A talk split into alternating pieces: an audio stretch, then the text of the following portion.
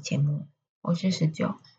今天是九月十一号，今天想要来分享一本，觉得算是改变我自己对写作观念的书吧。它叫做《过稿力》，是尼采金写的。就我看过他的书，就是他有写过言情的小说，然后他也有写过比较偏恐怖类的这样。我有看过他的书是言情类的，就再来就可能就是这本《过稿力》。那这本书呢，它主要分成六章，包括了出版社在做什么，编辑他们在想什么，素人投稿的话应该要注意什么，跟出版之后要怎么推这本书，跟个人出版的攻略，还有出版只是一个起点这样子的内容。我必须说，这一本书其实改变我还蛮多观念的。就以一个你想要出版的作者的话，可能对出版这个行业是需要有一定的认知。而、啊、有些人可能会为了喜欢看书这件事情，进而去写，就进而可能会产生一些哦，我想要出版啊，想要卖书的那样的心情。可是，就事实上也没有那么风花雪月，不是说出书了就结束了。不是说出了就会大红，因为我觉得现在已经过了那个真正黄金的时期了。像出版业，他们也是感觉也是过得苦哈哈的啊，然后 也是会斤斤计较，因为台湾就市场就很小嘛。如果你是出中文书的话，受众就那些，可能你要推到其他的华文市场，就又会考虑到那些华文市场，比方对岸啊，就会配合到他们的一些禁令啊，或者是一些你知道不能说的那一些事情。或者是不能说的那些情节，就涉及到这些。我觉得市场萎缩应该是一个非常重要的点。出版业也是公司，他们也是需要生存。觉得他们也不可能，你来，你的文笔很好，我就帮你出。我觉得会有审美的隔阂啦，就是我们觉得写得好的，大众不一定这样想。那买单的是大爷啊，会去想要迎合大众的口味这件事情，我觉得不能说是俗气，应该说就是事实。我觉得市场是需要尊重。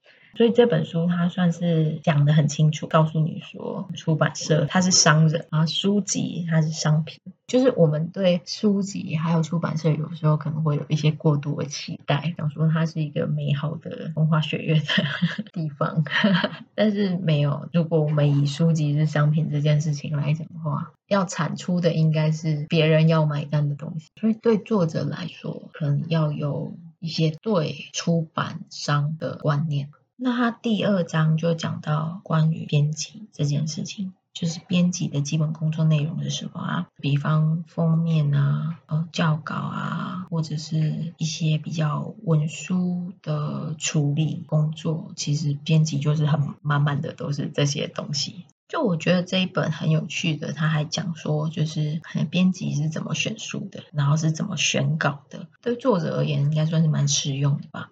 但出版最终目的就是要赚钱啊，就是要把书卖出去。这一点我觉得很合理啦。就是我们可能会想说，我是金子，就是总有一天会发光，但是也没有那么被动吧。就是如果出版社不行销的话，你那个发光的金子谁要看得到？是不是？所以我觉得写作力可能它是一个要件，但是它可能不是出版的唯一要件。就是你有一个好的文笔是重要的，可是你的题材也是成败的一个关键，所以就是要写一些人家想要看的，而不是自己想要写的东西。这一点就跟前面你要提升文笔是有关系的，就是你提升文笔到一个程度之后，你就可以把自己想写的东西塞进你不想写的东西里面，偷渡概念。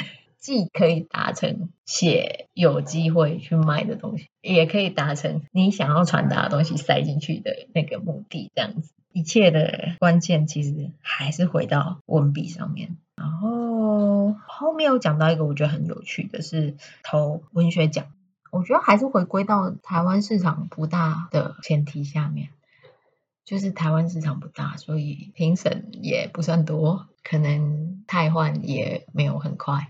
所以评审的口味，其实如果就是有打听啊，或者怎么样，就可能几次之后你就可以掌握到评审的口味，然后就 maybe 就可以考奖金，然后他们叫奖金猎人，比较容易得奖这样。这边也有讲到一些关于作者如何提升自己的名气的方法。这个我们就跳过去好了，反正这可以自己去看。